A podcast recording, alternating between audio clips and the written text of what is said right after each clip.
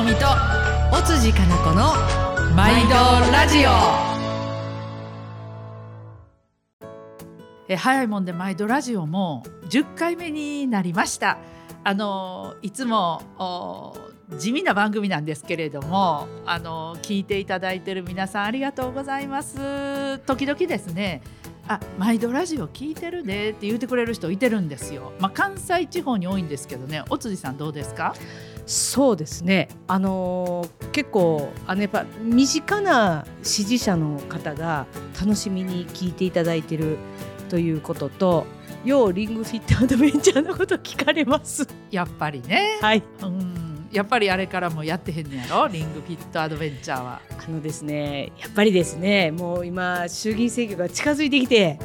もう自分の活動で精一杯で家帰ったら寝てます。ですね、はい、まああの体を動かす運動ではなく。あもう政治運動の方、政治運動、ね、選挙はねまだちょっと前なんで。はいはい。はい、はい、えー、さてですねまあ総裁選今日は総裁選を中心にですねまあ、私たちから見たあの総裁選挙で何なんやということを2人でちょっと話したいなと思ってるんですがその前にですね、まあ、厚生労働委員会の閉会中審査がチロッとあって、えー、おついさんも質問してましたよねどんな感じでした？いやまずその今国会が開かれていない6月16で閉じてからもう約3ヶ月ね第5波がこんなことになっているのに、えー、今回の衆議院の厚生労働委員会閉会中審査は実は3週間ぶりだったんです。何時間 ?2 時間。うん、与党の質問を入れて2時間。ひどいね。ねで私の質問15分長妻さんでも20分だからもうほとんどね質問できないというかあのやっぱ論点たくさんあるのになかなか、えー、その論点全部拾いきれませんし大体あの菅さんがですね菅さんは、えーまあ、次期、えー、総裁選に出ない理由はコロナに専念すると言うたのにもかかわらず一回も国会で、えー、今後のコロナ対策についてはですね説明してないんですよね。いやそれでね私6月からほら国会開いてない今3か月っておついさんも言ったけど3か月間ですね自民党は審議拒否をしてるわけですよ。ね、で審議拒否して国会を開けということすら拒否してる。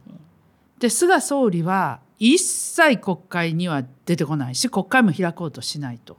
で憲法でにのっとって私たちは開会要求をしても審議拒否を続けてると。まあ、よくですね野党が審議拒否をすると言って騒ぎ立てる人たちいるんだけれども全然立ちが悪いの自民党の審議拒否は。でこんなね3ヶ月以上もですね職務放棄審議拒否してるこれ自民党。で一方ですね総裁選だけはなんかねお祭り騒ぎのようにやってるじゃない？でそれもですね、えー、もう派閥の論理でねどこどこの派閥はどうやこうやとかでテレビ見てもさ議員が派閥の会議にはねみんなわざわざ出てんのにね国会は審議拒否してるという。私はこれ平常時でも許されないけれども毎日今もコロナで人が亡くなっていってる。そしてまだ10万人以上の人が自宅待機で苦しんでる。そういう時にですねまあ、このありさま前代未聞や思いますね。うん。ね、だからその有権者から取ったらねあのほんま何やってんねんということですよね。東京にみんな行ってんねんやったらみんなで国会開いてよと。特に、えー、私今回えーと、閉会中審査でもやっぱり議論になったのは最近菅さんが、え、矢継ぎ早に、えー、コロナの制限緩和基準緩和ということをやってるんです9月に入ってから。え一つは、え今緊急事態宣言延長になりましたけれども、えっと、その緊急事態宣言の、えー、まあ、どういうふうにしたら緊急事態宣言解除するかっていうのを、えー、新規陽性者数という項目を削りはったんですよあの具体的な数字を。はいはい、で、えー、医療逼迫っていうんですけれどもその医療逼迫が、えー、っとね、10万人あたりえーと、50人やったか60人やったか、うん、だからまあ大阪でいうと4,000人1日4,000人とかねそれぐらいの人なんです。がだからちょっとこれは緊急事態宣言解除の基準を緩めたんじゃないかというようなことを決めはったりあともう一つは、えー、行動緩和を決めはったんですよね。えー、あ決めたというか、まあ、これから議論してくださいよということでいわゆるあの検査、えー、ワクチン検査パック、はい、パッケージと呼ばれるような、えー、こととかですねこういうのが出てきたんですけれど、えー、11月ぐらいに、まあ、ワクチンが打ち終わったらこれやりたいんやいうことで出てきてでまあ尾身さんたちなんか国民的議論してほしいんですと言われたけどでもね11月までに国民的議論する今日程がないんちゃいますか？言って今日も言うてたんです。ほんまやね。国会も開かないし、はい、総裁選をじゃんじゃかじゃんじゃかやってそしてまあ解散総選挙になるっていうことになれば、うん、ね。ね丸ごと政治空白なんですよ。ですよね。うん、ですからねやるんやったらね私はずっと呼びかけてるけど菅総理最後のあなたの仕事はこの総裁選にも出ないんだから時間あるでしょと。国会を開いて毎日答弁してたらいいんですよ。議論してたらいいんですよ。なのにねなんかねアメリカ行くとか言い出してるやろ。あなんかね最後にえっとなんかオーストラリアの首脳とインドの首脳となんか会談するとかいうなんだかね。もうやめはる人が一体何しにかはんねやろと。だからねあのぱりおかしいしで私も今まああのいろんな方のご意見聞いたりしてるんだけれども道歩いててもですね昨日かな、うん、あの飲食店をやってる、まあ、居酒屋をやってる女性の方がね、うん、あのまだ給付金が入ってこないと自分たちの支援が、えー、全然届いてないと言うても目に涙ためて訴えてはるわけですよ。でそんな状況なのね。で実際にこれ2年目に入って、えー、どんどん苦しくなってきてる。なのに国会も開かない。これはね私はもう罪だと思うよ。うん、もうそんなですねあの菅総理ね最後の晩節を汚してしまうやっぱり国会に出てきて堂々とですね、えー、野党とも議論しながらね、えー、最後にこれとこれとこれをやりますということをきちんと実行するそれがコロナに専念するいうことやと思うんです。でね、はい、なんか菅総理もさ総裁選裏で糸引いてるやんいろいろ見聞きするに。でね今回の総裁選挙ねなんか知らんけどね安倍前総理とかねなんか裏でごそごそしてほんで候補者もねまあ高市さんはねそれ安倍さんとべったりやから前から考え方もね、えー、河野さんとかね、それから岸田さんもねなんか安倍さんの顔色見てねそれこそ忖度や、うん、なんかご機嫌取りみたいなさ、うん、ことを匂わすような発言に自分の考え方を変えていってるすり寄ってると思えへん？結構岸田さんなんかも最初森友まあまあ踏み込んだと思ったらちょっとモニョモニョってなってきたりとか、まあ、選択的夫婦別姓なんかでも考え方を整理してますとか LGBT 差別解消法についてもなんか考え方を整理してますとかかなりやっぱりこの辺なんというかいざ自分がね立候補してきたらなんかまあ党内が割れるようなものについてはややモニョモニョしてはるなあいうのは見えますね。だって河野太郎、まあ、大臣、はい、まあ、私は太郎ちゃんと呼んでるけどね、割合仲良しでね、お父さんとも仲良しでまあ原発もね、うん、再稼働させると言ったり、はいはい、それから女系天皇についてもねあれほど言ってきたのに、うん、あの急に旗下ろしてるでしょ？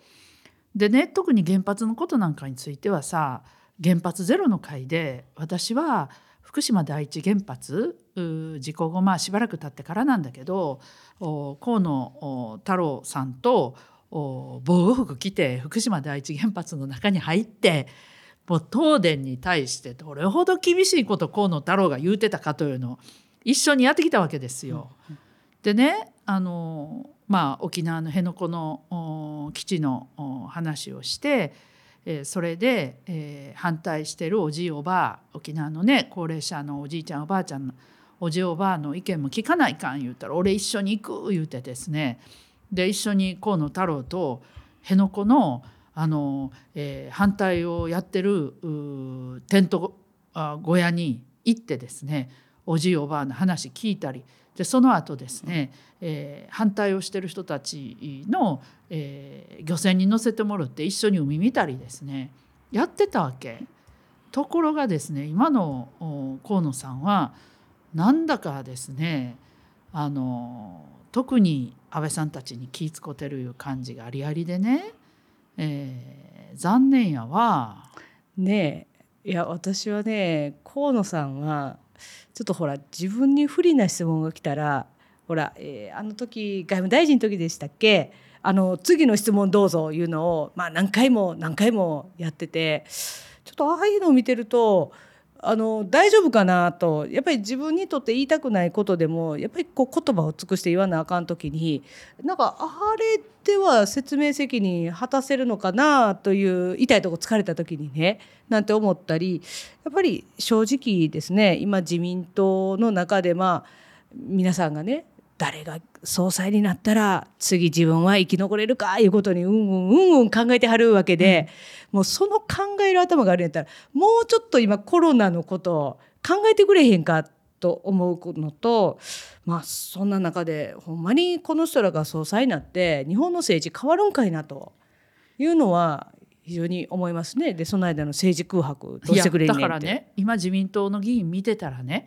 国民の命を守るんではなくって自分の政治生命を守るために選挙に有利な総裁を選んでくれっていう一心で走り回ってバタバタしてはるように見えるんだよね。であのまあ女性もですね高市さん野田さん、うん、ですね。私、同い年で、えー、まあ同い年なんですね。そう高市さんがね60で今年61になるのちゃうかな。だから3人同い年やね。で当選年次も、まあ、野田さんと高市さんはあの私より1期前に当選してて私は河野太郎さんとか私とか菅さんとか同期なんだけどだからまあ同じような時代を、まあ、政治経験してきたっていうですね。ですからその2人がですねまあ総裁選に名乗りを上げるっていうことは私にとってはあやっと女性もですね複数人チャレンジするという人たちが出てきたっていうのはあのいいことだなと思ってあの歓迎してるんですよ。で、えー、よくですね、えー、しかし高市さんのことをまあ、えーね、選択的夫婦別姓も反対だしそれからいろんな、まあ、言ってみればジェンダー平等に対して、えー、違うんちゃうかと。私もそう思うねん。でもねああいう人もいていいと思うわけ。あのね要するに男にも安倍晋三もいれば枝野幸男もおるわけや、うんうん、女にも高市早苗もいれば辻元清美もおるわけよ、うん、ですから女は全部こうやないとあかんっていうわけではないと思うわけ。だからそういう意味で男の人にいるのと同じようにいろんな考え方の女性がまあ出てきたことは私はそんなにあの否定的には見てないいいんですよね。ただ高市さんも結局安倍さんの操り人形のように見えるわけ、うん、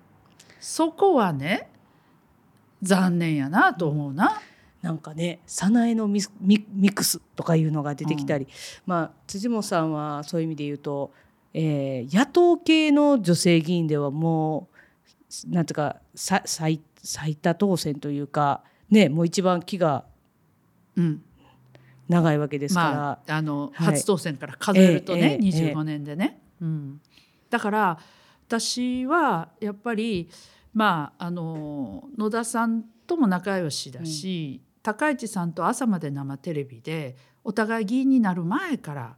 あの一緒に出演をしていて、まあ、意見が違うことが多かったんだけれども同じようなあの時代を生きてきてるでしょ？だから女性がやっぱり複数人手を挙げてくるっていうことは少し変わってきたなと。だから私も野党でねよく総理目指しますかとかって言われるけれども今まではちょっとぼんやりしてたのよ、うん、なんとなく。けどやっぱり目指さなあかんと。うん、で目指す責任があるというように思うようになった。もしも聞かれて「んいやそんなことはありません」とか言うてたら後に続くう女性たちが出てこないと思う。やっぱり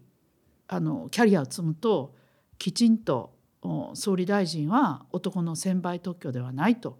いうことで、えー女性議員もしっかり目指して前に進んでいくとおいうことが大事だなと最近まあしみじみ思ってるのね。う。ん。ね、だってドイツなんかでもメルケルさんが今度ね退任されるますけど16年間ですかやはり、えーヨーロッパのやっぱ中心としてやっぱり居続けた。という意味で言うともう今女性が国のトップに立って舵取りをするということ自身が別にね何らなんというかこう珍しいことでもない。もうそういうところが見えてきてますからあとは日本が変われるか。そしてやっぱり自民党が誰がトップになっても変わらないのであればやっぱりここは野党の私たちが自民党にとって変わらなあかん。だってさね。なんかあの経済政策にしてもやで、えーそれから、えー社会政策。例えばさっきの選択的夫婦別姓にしたって、LGBTQ の差別解消法にしたって同性婚にしたって、えーそれから女性天皇とかねこれ自民党である限り多分河野太郎でも無理やと思うねんな脱原発も。うんそうですね無理や思うよ。そうですね。うんうんなのでやっぱり自民党である限り結局安倍さんとか麻生さんとかさ二階さんとかさ、えー含めているしいいわゆるこれ保守派だという言葉おかしいと思うんだけど本当の保守じゃないと思うけど、まあ、ウルトラミみたいな人たちもたくさんいるわけで自民党である限り難しいと思うの。でそれからもう一つはやっぱり政治の大掃除、うん、あの森友問題、えー加計問題桜を見る会ってこれ代表されてるけれども、えーそれからあの広島の1億5,000万の買収問題とか、それからカジノの腐敗問題とかいろんなことね結局蓋してしまう人ばかり曖昧にやっぱりそこは一回きれいに掃除をしないと前に進めないと思うのね。だから私はやっぱり今回の総裁選を見ててあやっぱり自民党の議員が誰が総理総裁になっても顔を変えても結局日本の政治は変われへんねやということを見せつけられてるようなそしてやはり私たち野党が取って変わらないと日本の政治の体質が変わらない。で体質が変わらないっていうことは旧体以前の今目の前でこの総裁選旧体以前のやり方の派閥の論理とか安倍さんの影響力とか、脅しとか、そういうようなことがを見せつけ見せつけられてるわけだからこういう体質のそれから忖度する政治みたいなものが変わらないというように思うその日本に成長はないと思うのね。あのまあ今からねメディアは自民党総裁選挙一色になるんちゃうかというのがまあすごい私たちとしてはいやねコロナの問題や今本来議論しなきゃいけない例えばカジノの問題がなんかこう全然なかったことになるんじゃないかっていうのはやっぱりすごく心配しています。なのでここでですねやっぱり今、まあ、立憲民主党も今政権取ってこれをやるというのを第1弾を7つの政策を出してそして第2弾も差別のない社会へ多様性を認め差別のない社会へということを出しました。えーまあ、こういう大きな、えー、とやっぱりコロナ対策ですよね。えーコロナ対策で言っても、えー、と今、まあ、3週間の人流抑制でリバウンドからの脱却をいうのをこの前出したんですけれども、まあ、これは何かというと、まあ、自民党総裁選の間の3週間？いや何もせんかったらこれまた感染がね、どうなるのっていうところで、まあ、きちっとまず自粛をしあのええ。自粛してもらえる保証しようということをまあ提案をしています。えーあと最近ね学校もねなんか私特に大阪市内はね、うん。今学校休校っていうんですかね、まあ、児童生徒にええ。感染者が出て、まあ、はい学校休みになるような結構高槻なんかは、うん。あの保育所とかもなってるよ。うん。でそこでやっぱ検査がやっぱ検査足りへんのですよね。で一あの何日かまあ休校になったら、まあ、もうすぐにねあの再開ということになって。えここの問題とかオンライン授業をやるにしてもやっぱりインフラ整ってないとかうんと1年半経った割になんかこう根本的なところがどうも変わってない。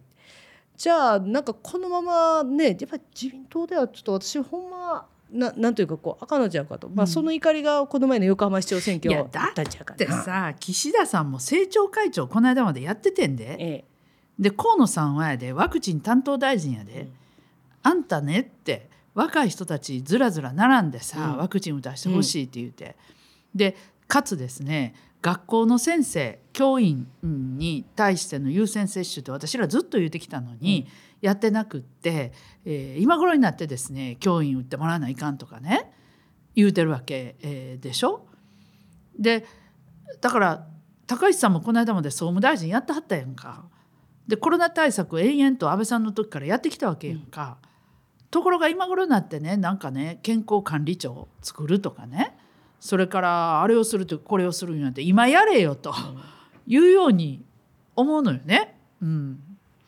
そうですね。だからなんかその辺いや私はね厚労委員として思うのは、うん。厚生労働省の人を増員してくれと。あと保健所の人ももう増員してくれと。だって保険証もなんでもたもた増員せえへんの？もたもたしてて。ねえ。うん。だからこういざという時にうん。動けないぐらい、なんていうかこうスリム化してしまった、まあ、うん。大阪なんか特にそうですけれども、ぱこれはちょっと今の自民党の人たちではやっぱ変えられへんなっていうのをすごい思います。うんまあ大阪の場合維新もね、うん。あのーまあえーね、えー二重行政解消とか掛け声はいいんだけれども結局実態危機に対応できなくなってる脆弱性を持った公的サービスになってるんじゃないかと